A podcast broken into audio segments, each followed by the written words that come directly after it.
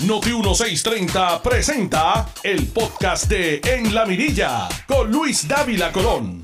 Buenas tardes América, buenas tardes Puerto Rico, bienvenidos sean todos a la Mirilla 662. Yo soy Luis Dávila Colón, este es Noti 1630 AM de su radio, son las 5 de la tarde y hoy es martes 20 de febrero del año 24.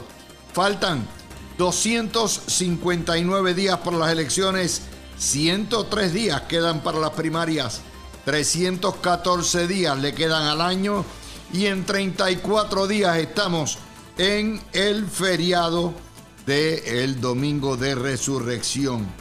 A hoy han pasado 26.128 días desde que hace 71 años, con 7 meses, el Partido Popular nos cogió a todos de pensuaco con la cuestión de Lela, el progreso que se ve, lo mejor de dos mundos, el Estado libre y asociado todo a la misma vez, la Santísima Trinidad del embuste que nos pegaron hace 71 años con 7 meses y quieren seguir.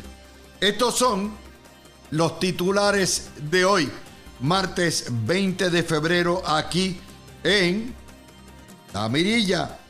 Oiga, arrestaron al presunto gatillero de la masacre de Campanilla. Y la oficina del FEI se reafirma en que va para encima con el caso de Mariana Nogales, que por cierto, le dijo la jueza, no, no, no, no, no, no vamos a desestimar, vas a juicio por perjurio y por falsedad ideológica. Y mientras tanto, en la legislocura de Puerto Rico se van a debatir si el proyecto del senador popular de Guayama Albert Torres va a crear el día del Wedding Planner en Puerto Rico. Sí, los coordinadores de boda son héroes nacionales conforme a las prioridades del Partido Popular. Empleados judiciales reclaman aumento presupuestario. Oiga, porque dicen que los sueldos están exactamente legislado en la resolución concurrente que se llevó los sueldos, el aumento de los sueldos de los jueces. Y el vocero tira su segunda portada en línea, socavando el sistema electoral. Alega el vocero fraude, fraude, fraude, pillería por donde quiera. Y, oiga, Pedro Pierluisi, en Media Tours, hoy andaba por Guapa TV y por CACU por allá Óigame, en Media Tours. Y el huevito levantó 22 mil pesos vendiendo la figura de su bisabuelo. Ya mismo nos vende el siglo XVII este muchacho. Y hoy lo vamos a discutir. Ni Elmer Román, ni Willy Villafañe, los dos ñemos, fiscalizan al huevito. El huevito está free willy, libre de toda fiscalización por los dos supuestos candidatos a comisionados residentes del PNP que están alándose las entrañas uno contra otro. Y Taxito y Carlitos López se pelean por el CDT de Dorado. Mientras Donald Trump, mientras más delinque, mientras más delitos comete, más famoso y más popular se convierte. Y hermetismo y negación en la policía por la pandilla de secuestradores. Eh, dicen que es muy prematuro. No, no hay secuestradores, no hay secuestradores. Todo eso y mucho más aquí en su mirilla del 20 de febrero. Buenas tardes.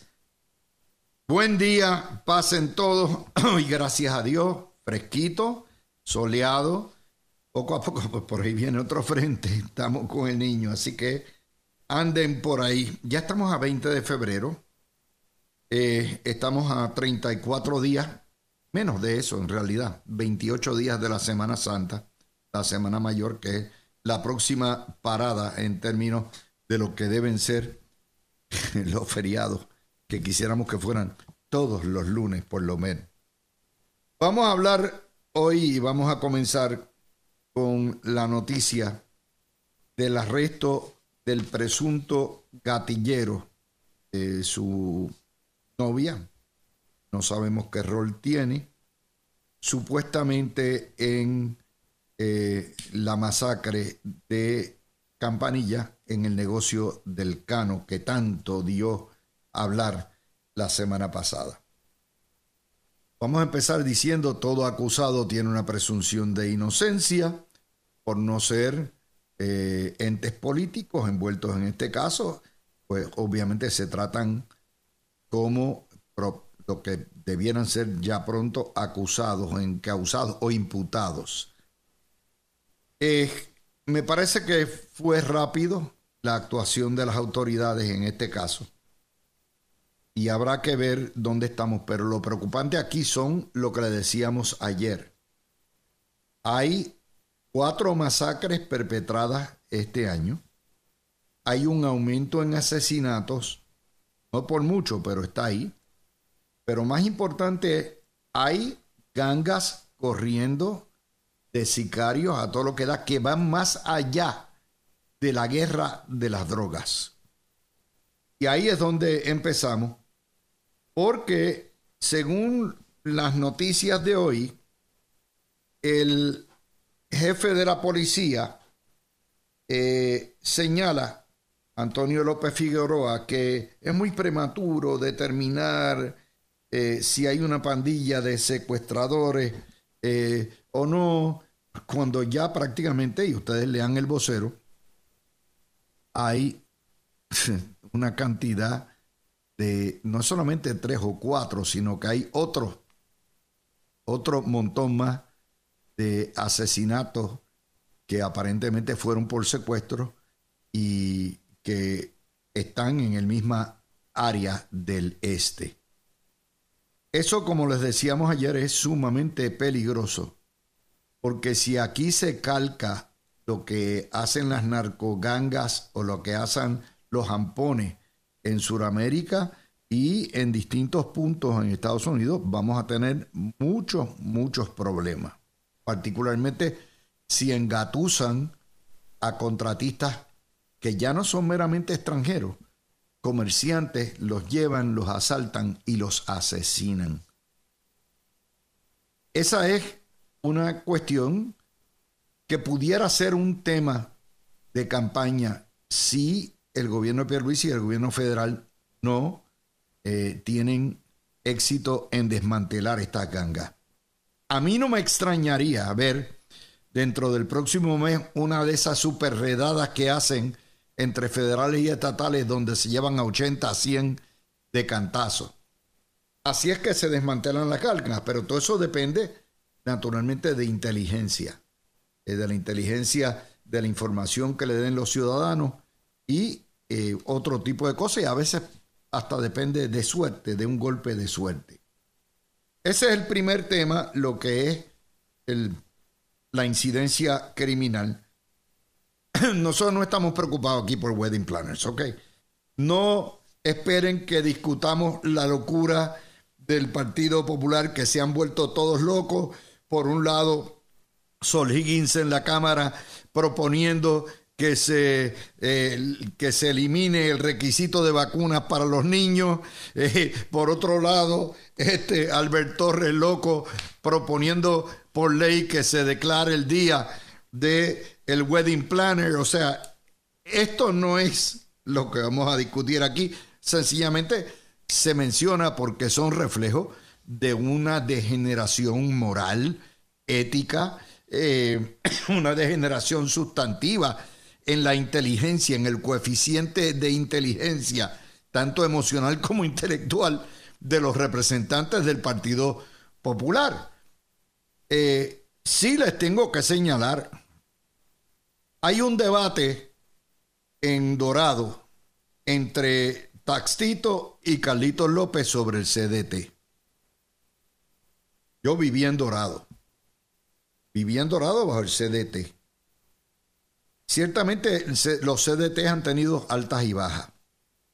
Dorado tiene suficientes ingresos municipales como para montar, no digo yo, un CDT, un hospital ambulatorio si le da la gana.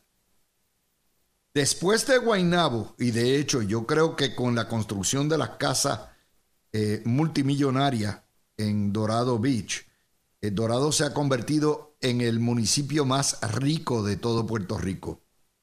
No porque haya cambiado su, su población sustancialmente, sino porque las arcas en lo que son las contribuciones territoriales se han trepado enormemente. Y estamos hablando de un pueblo que es y ha sido modelo toda la vida en su limpieza, en su limpieza, en su efectividad de obras públicas. Yo tengo una postura ideológica contraria a Carlitos López, pero como viví en el pueblo hasta hace muy poco, yo les puedo decir que por lo menos hasta el año 2015, 2016, el CDT era eh, modelo de muchos. Ahora, hay otro factor. Dorado acaba de obtener, de construir el Prisa Group, uno de los mejores hospitales de toda la isla con de topo de line. ¿Por qué? Porque van a servir no solamente a la ciudadanía de Dorado, sino a todo lo que es eh, todos los riquitillos que viven en la zona de Dorado Beach. Y e, es state of the art, como dicen. Yo no sé si se hace indispensable, si van a recibir, yo creo que sí, me parece haber leído, recibir todo tipo de, de. Pero ciertamente un debate sobre el futuro del CDT es un debate positivo. Y les voy a explicar por qué. Independientemente que se digan perro muerto, eh, Taxito y Carlito. ¿Por qué? Porque Fajardo, digo Fajardo no, me refiero a Dorado. Dorado debiera tener, no un CDT, debiera tener dos o tres, más la sala de emergencia del excelente hospital que tienen ahora. Eso es un debate sobre los méritos. Eso es exactamente lo que queremos ver de nuestros políticos. Que nuestros políticos discutan cómo mejorar la calidad de vida en un pueblo, el CDT, la salud, lo que es la sala de emergencias primaria. Y en ese contexto yo me alegro que tanto Carlitos como Taxito estén en algo positivo. Algo positivo. Debieron todos los políticos estar en ese tipo de debate y no pensando en wedding planners sin quitarle vacunas a los niños. Esa es la primera nota. La segunda, eh, esa es la segunda nota. La tercera nota que tenemos para ustedes es la historia que nos dan hoy de El Huevito. La historia está puesta en dos periódicos, El Nuevo Día, página 8, y El Vocero, página 6. Se refiere a Pablo José Hernández el delfín o el niño infante, eh, el heredero del trono de la nada, que recaudó 22 mil dólares por internet. Ahí ya sabemos cómo la prensa lo carga. Cualquier político idiota en Puerto Rico hace una recaudación de 22 mil pesos y nada. no hace ni la... Ahora, ¿cómo es el pequeño Webich. Siendo el pequeño Webich, pues ahí lo cubren. ¡Ay, maravillado! Recaudó 22 mil billetes. Esa no es la historia. La historia detrás de la historia es que el pequeño Webich ya tiene un cuarto de millón de dólares recaudado, que aventaja prácticamente cinco veces lo que ha recaudado Jesús Manuel y Juan Zaragoza, como goza, como goza. El presidente del partido y el presidente de la poderosa Comisión de Hacienda del Senado, que es la que reparte el bacalao, entre los dos no han podido llegarle ni a los tobillos a lo que ha hecho el huevito. Lo que prueba varias cosas. Que en Puerto Rico cualquier incompetente es líder. Cualquier incompetente. Cuando usted mide, en términos francos, la destreza o la experiencia del huevito con las de Zaragoza, que tiene un CPA, que tiene la experiencia, fue secretaria de Hacienda, o con Jesús Manuel, que fue la mano derecha de Alejandro y ha trabajado en el campo político toda su vida, y usted dice, pero ¿cómo es posible que en un partido político los que apuestan, que no es otra cosa que la oligarquía colonial, que ve en el huevito como el heredero, como el delfín, como el infante, que va a heredar eh, la nada, ¿no? ¿Cómo es posible que apuesten a él y no apuesten a los otros que están mejor cualificados? Bueno, no, vamos a empezar, compiten para puestos distintos. Pero dinero en esta economía, dinero que le den al huevo es dinero que le quiten, que le quitan a la gallina y al gallo. Dinero que vaya para el huevito es dinero que le quitan a Jesús Manuel y a Zaragoza. That's not good. Y peor aún, es dinero que le quitan al Partido Popular Democrático, que está en la quiebra. Ese dinero que va a José, digo a Pablo José Hernández, es un dinero, una apuesta al futuro, porque lo que demuestra es que la oligarquía colonial, es decir, los criollos, comerciantes e industriales que no quieren que Puerto Rico cambie el estatus y que ponen sus apuestas al huevo, ya dieron por desahuciado, ya entregaron la gobernación. Por lo tanto, no invierten ni apuestan a los candidatos a la gobernación porque creen que el Partido Popular no va para ningún lado, ni ahí ni en la legislatura. Entonces están abultando las finanzas del huevo en la esperanza de que quede algo, de que queden, aunque sean cenizas del Partido Popular, y que ese sea el Mesías, que ese sea el que va, el, el que va a resucitar al colonialismo en Puerto Rico.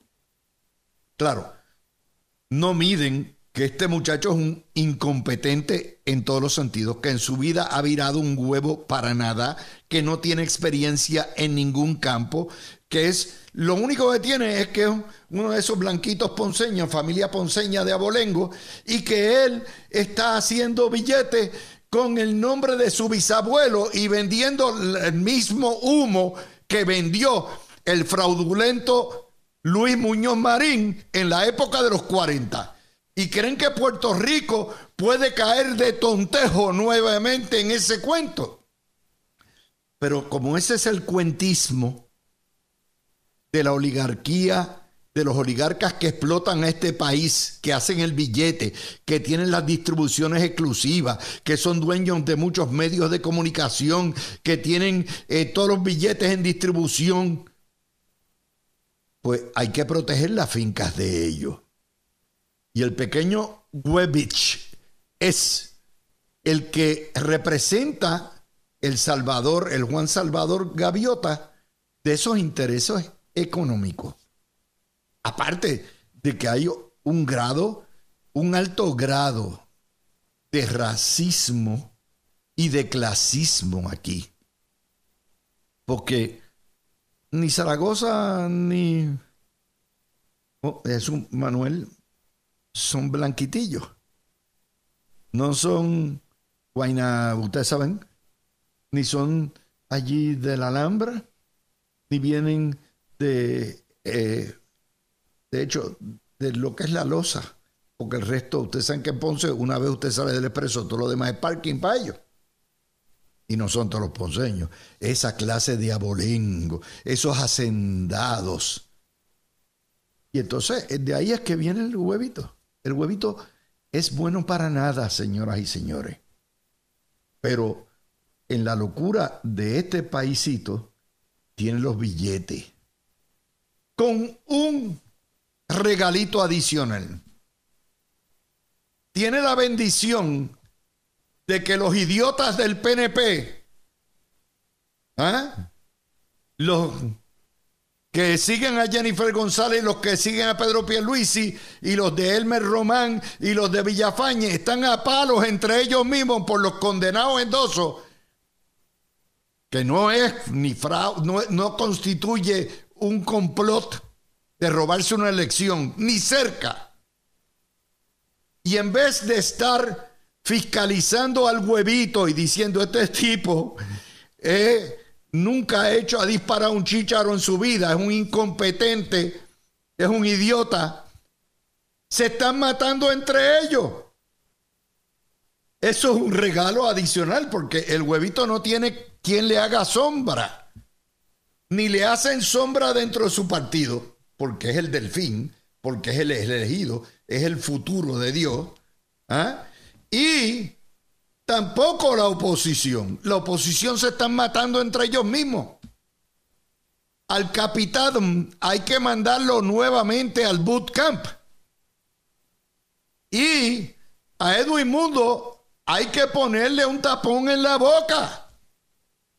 Y hay que mandarlos a reeducar los dos para que aprendan quién es el verdadero enemigo. El enemigo no es Elmer Román. El enemigo no es Willy Villafañe, ni es Edwin Mundo, ni es Jennifer González, ni es Pedro Pierluisi. Pero como todos están locos, están tostados, le faltan el respeto a su electorado estadista, están entre ellos viendo a ver quién es más pillete, que ninguno de los dos es. Y entonces, mientras tanto, el pequeño Webich a galope. Esa es la historia detrás de la historia. Esa es la tragedia. Por eso es que el coloniaje vive más allá de su vida útil. Por eso es que el coloniaje es un muerto parado. Porque no hay nadie quien lo entierre. Ni los populares lo quieren enterrar ni los PNP hacen lo propio para enterrarlo, porque no les interesa. Ellos están más interesados en la guerra de los endosos y que si el hijo de tal es más hijo que de tal. Y se olvidaron de lo que llegaron allí, de lo para que están allí. Se olvidaron de eso. Mientras tanto, el Webich eh, ya tiene el ejército para saltar el Partido Demócrata y aquellos están entretenidos a palo limpio. Y cuando el Webich le gane a Pedro Pierluisi en el Partido Demócrata, a través de los proxies, ya será otra historia. Ya será otra historia. ¿Por qué? Porque perdieron el ojo de la, de la bola. Le quitaron el ojo a la bola. Y al quitarle el ojo a la bola, le dieron. De manera que eh, el problema que tiene el pequeño Huevich, o sea, el Partido Popular ha apostado un chongo, pero claro, un chongo de raza, pues, este es el hijo de camarero, oiga, este es el hijo de, de Forbes, estos muchachos es el, nieto de, del gran campeón, eh, hello, hello, pero ahí estamos. Ese es Puerto Rico. Ahí es donde estamos. Mi gente, vamos a eh, dejar aquí los temas, tenemos muchos más. Tenemos que discutir la situación de los empleados judiciales. Tenemos que discutir todavía eh, si hay un fraude electoral, como alega el vocero, dos días consecutivos. Tenemos que, eh, que discutir también si la cuestión de Mr. Trump, y lo vamos a discutir también, que mientras más delinque, más apoyo tiene. Vamos a hablar un poquitito de, por supuesto, de los secuestradores y la negativa o el hermetismo de la policía. Vamos a discutir el caso de los FEI con Mariana Nogales. Tenemos de todo como en botica y si quieren también celebramos una boda hoy y buscamos un wedding planner del Partido Popular para que nos haga el favor de hacernos reír Tú escuchas el podcast de En la Mirilla con Luis Dávila Colón por Noti1630. De regreso con ustedes, tengo a Javier Vega Villalba conmigo. Ya mismo llega Tony. Fernando está hoy en el tribunal, todavía tenía vista tarde, de manera que sale, estaba en Arecibo hoy. Así que vamos a hablar un poquitito eh, de la resolución de la juez de primera instancia eh, esta mañana, determinando que en efecto hay jurisdicción para continuar eh, viendo el caso contra la representante del Partido Comunista de Puerto Rico. y básicamente Mariana Nogales tiene que enfrentar los cargos por perjurio y por falsedad ideológica. El caso va para encima. Eh, yo te envié la resolución y la tienes por ahí, Javier, la estudiaste. Vamos a poner en contexto este caso del OFEI. Lo, importante es que aquí la defensa eh, llevada por Tonito Andreu eh, fracasó en desestimar todos los cargos contra Mariana Nogales. Adelante. Pues saludos a ti, Luis, saludos a todo el público que nos está escuchando. Pues sí, para poner en contexto, recordemos que esto es un caso que comienza con una vista de regla 6 que básicamente se convirtió en un mini juicio en aquella ocasión y, termina entonces encontrando el tribunal causa por estos dos delitos de pues todos los que se le había eh, eh, denunciado, ¿no? Y al final del día, pues estos dos fueron los que sobrevivieron en, en ese... Eh, luego, procesalmente, pues la defensa de Mariana Nogales presenta una moción de desestimación de esos, de esos dos delitos, levantando pues varias teorías eh, jurídicas. Una de que, de que la inmunidad parlamentaria la aplicaba y que solamente sus pares eran los únicos que podían... Eh, tomar una determinación sobre, sobre las actuaciones de, de la legisladora. Y, ¿verdad? Y en ese sentido, pues el tribunal deja claro, sí, o sea, los, eh, los, legisladores y la inmunidad parlamentaria aplica a actuaciones que haya realizado en su carácter legislativo, ¿no? en, su carácter como legisladora y en sus funciones legislativas y en lo que pueda decir en el hemiciclo cuando, cuando tiene la palabra, etcétera. Pero ciertamente cuando se trata de delitos quien único puede eh, juzgarlo y, primero llevar el caso en sentido de, de, denunciarlo, pues es el Ejecutivo que en este caso por la ley lo hace a través de la oficina del fiscal especial independiente. Y entonces, obviamente, pues los tribunales son los que pasan juicios sobre los actos que podrían constituir delito. Así que creo que es bien clara la, la resolución eh, que, emite el tribunal en, este caso de, Mariana Nogales y me parece que ya con esto eh, pues lo que procederá es que se vea entonces la vista en alzada en, en su fonda en, eso, en esos dos cargos. Bueno, hay, hay unas cosas aquí. o la vista preliminar, perdóname, la vista preliminar. Aquí hay, hay dos cosas que son temas que van más allá de, de los cargos y lo que hay. Primero, el privilegio. He aquí una mujer que se pinta de comunista, es empresaria, capitalista, tiene una sarta de contradicciones, es inherentemente corrupta, su partido la avala y la protege, de hecho la mogolla la protege. Se contrata a un abogado popular de alto calibre y con una injerencia desmedida en los tribunales, Toñito eh, Tono Andreu, eh, piden privilegios, le, le tumban eh, la mayoría de los cargos por evasión contributiva y, están ahí. De manera que aquí hay una cuestión de que los que alegan la igualdad y los que alegan la justicia social son los primeros que buscan todos los instrumentos del privilegio para zafarse de responsabilidad ética, criminal, social, eh, porque ellos pueden más tienen los billetes para pagar los abogados de alta alcurnia y pueden más que todo lo demás. Eh, en eso. En, esa misma línea, Luis, o sea, los abogados que está pagando Mariana Nogales solamente los puede pagar porque tiene el los, medios para hacerlo, ya gracias a, lo que sea el negocio millonaria. Que, su, que, tiene, que ha tenido con su, su, familia y las propiedades que ella misma este, es dueña y que han salido, ¿verdad? Que eso es parte de, de, lo que fue el caso, que ocultó pues ciertas eh, eh, propiedades o activos que ella tenía en esos informes de, de ética. Así que este nadie puede perderle perspectiva que Mariana Nogales, que pregona mucho las ideas comunistas, al final del día no lo practica. Ella lo pregona mucho, pero en términos de su caudal y de su eh, vida privada, pues vemos eh, que eh, es, muy diferente lo que pregona de lo que practica. Así que eso es uno. Número dos, estos abogados sabemos que van a luchar por su cliente como, como muy pocos. Eh, estos fueron los mismos abogados que presentaron en el caso del de, alcalde de Ponce la defensa de que el, el, juez en el, en el tribunal de Ponce no podía ver el caso porque Pablo Colón, que era el contrincante del actual alcalde de Ponce por el, eh, para la elección general, pues tenía de alguna forma un control tal sobre el tribunal de Ponce que, que se tenían que inhibir los jueces y se inventaron básicamente eh, el cliente, me imagino yo, en, ese, en esa instancia y ellos pues no lo verificaron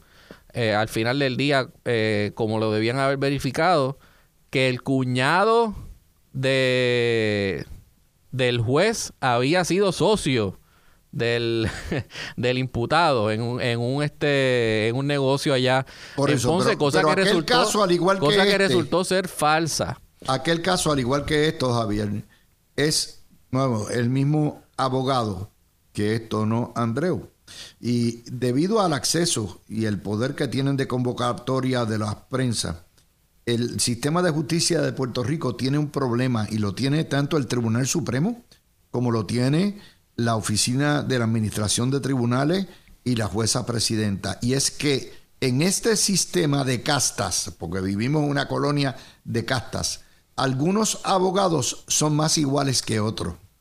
Y el que contrate un abogado de poder que sea más igual que otro tiene una ventaja desmedida frente a otros, incluyendo el Estado. Esa es otra de las historias detrás de esto. Bueno, y que si la rama judicial, especialmente eh, la juez presidenta y la oficina de administración de tribunales, eh, no defiende vehementemente a, sus a sus jueces que están allá en, en, primera instancia o en las salas municipales viendo este tipo de casos que es muy mediático y que saben que los abogados de la defensa tienen acceso a un acceso a los medios que no tienen otros otros abogados este y, muchas veces ni siquiera los acusados con alto perfil. O sea muchas veces estos abogados tienen hasta más acceso que otros políticos o que verdad este gente que está que está muy conectada. Pues entonces tienen la, la, Oficina de Administración de Tribunales que defender las determinaciones que realicen estos jueces para que los jueces entonces no se, no se eh, digamos, no se aminanen ante la posible cobertura mediática a una, a una decisión que tomen. O sea, por eso la, le corresponde a la Oficina de Administración de Tribunales, a la juez presidente eh, y obviamente a, a los gremios que, que, representan a los jueces ser fuertes en la defensa de, la, de lo que es la independencia judicial y el criterio que tienen estos jueces a la hora de hacer sus determinaciones. Y hemos visto que en el pasado, pues no siempre ha sido así, Luis. O sea, este, a veces se ha sido injusto con determinaciones que han tomado jueces en su de, su independencia de criterio judicial que entonces en la prensa les caen arriba y de momento pues no llega la defensa este férrea que debe venir de lo que es la administración de tribunales y eso crea que muchas veces pues los jueces se, se amilanen ante eso porque piensan que no los van a defender bien. Hay otra cosa, Javier, en esta cuestión del privilegio y es el privilegio de tener como primera línea de defensa a la prensa. Mariano Nogales es una corrupta, es una hipócrita. Su partido son unos hipócritas corruptos. Sin embargo, la prensa es quien la alcahuetea. La prensa la ha convertido en mártir y ese es otro privilegio adicional. Si se hubiera tratado de un legislador PNP o PPD, lo asan, lo fríen en la parrilla, lo, lo asan, lo rostizan en la, en la parrilla, pero no. Tratándose de la representante comunista que tiene una boqueta de tres pares, que no le tiene miedo a nadie, a todo lo que da, la prensa la ha protegido. Y esa es otra ventaja desmedida que ha incidido en este caso. Este tipo de temas que nosotros discutimos aquí, Javier, no se atreven a discutirlo en una conferencia judicial. No se atreven a discutirlo ni en el Colegio de Abogados ni en la Asociación de Abogados. Estos temas no se atreven a discutirlo en el Pleno del Supremo. Estos temas son básicos a la justicia y nos demuestran que en Puerto Rico hay unos que son más iguales que otros. Esto es de nuevo Animal Farm de nuevo. Estamos en eso. Bueno, pero siempre, o sea, no, siempre, pero ciertamente en las últimas décadas ha sido así. O sea, este, siempre, va, siempre has tenido una casta de políticos que, pues, digamos que sus ideas y su mensaje resonan con gran parte de, de, de lo que es la prensa que los cubre y son más, de, más mucho más débiles en términos de fiscalización, en términos de eh, agresividad con cualquier asunto que, tenga que ver con ellos que cuando son con los políticos estadistas o, o inclusive últimamente Luis hasta con los políticos populares. Porque estamos viendo esa prensa que se ha movido cada vez más a hacia la, a la izquierda y al independentismo. Y entonces ahora este, antes el Partido Popular pasaba con ficha y ya eso se acabó también. O sea, ya yo estoy viendo.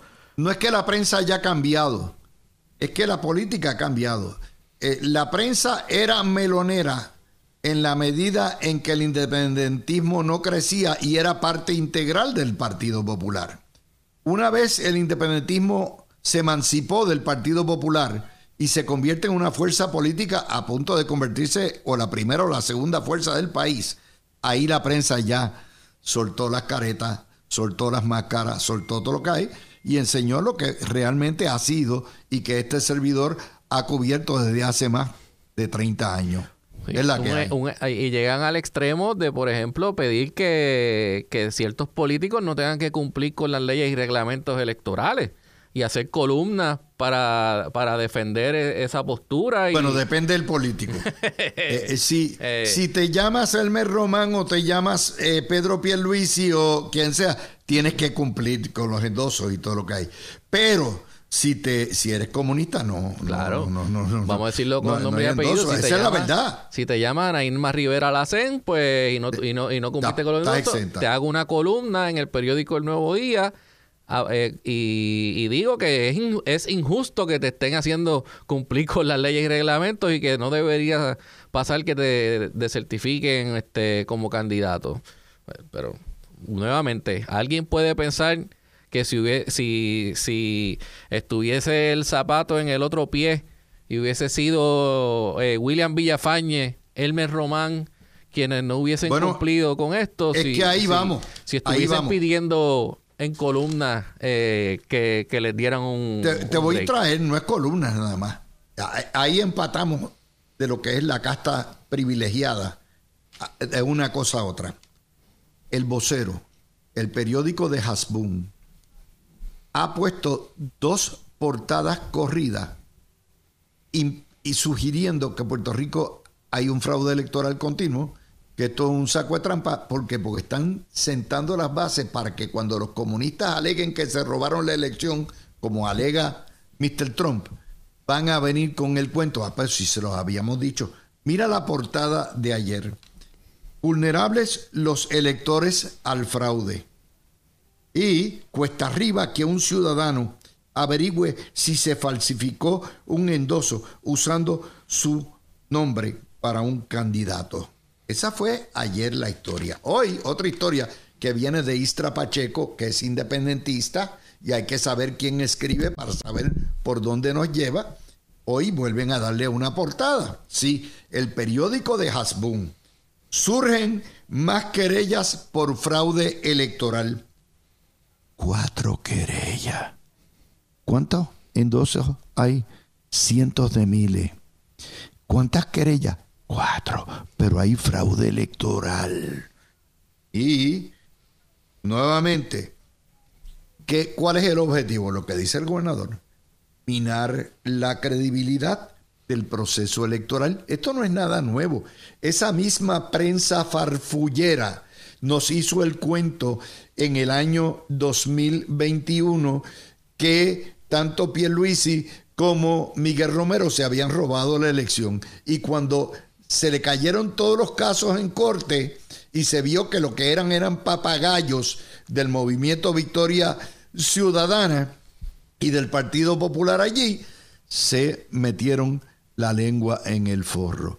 Te hago la historia porque para que tú veas por dónde nos están llevando y cómo una cosa tiene que ver con la otra. Defiendo y protejo la corrupción de Mariana Nogales, pero estoy alegando sin tener causa de que ya hay un fraude electoral. ¿Viste, Javier?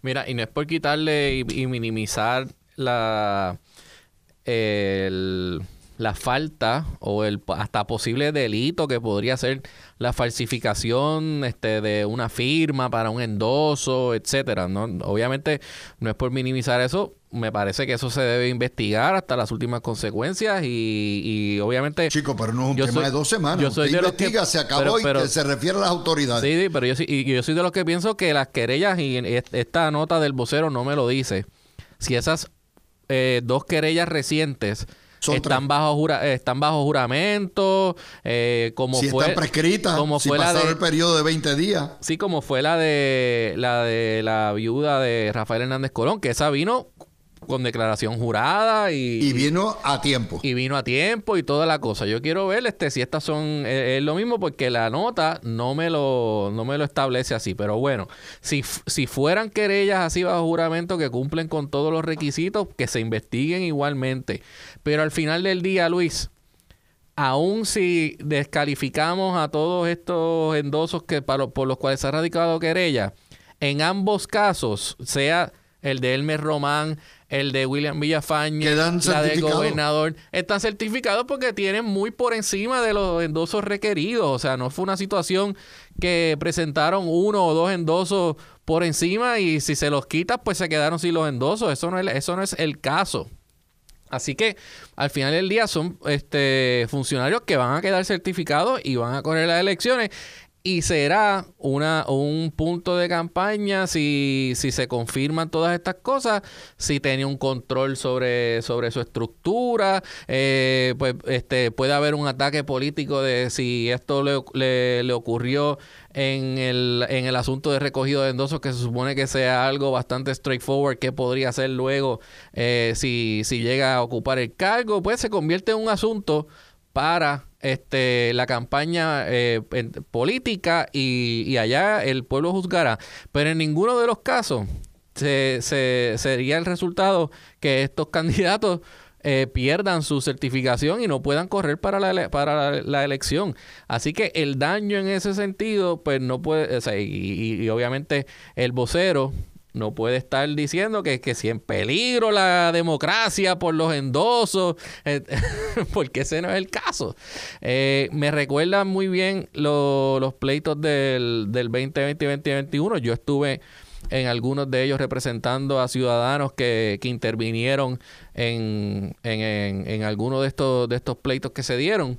Eh, y no estuve ciertamente en ese de, del movimiento Victoria Ciudadana alegando que olvídate que la, que la, elección se la habían robado, etcétera, que al final del día vimos las vistas porque las pudimos ver por internet y ver el gran papelón que hicieron los, los, testigos y los abogados del movimiento Victoria Ciudadana en esos casos y que al final del día no pudieron probar nada de lo que estaban alegando.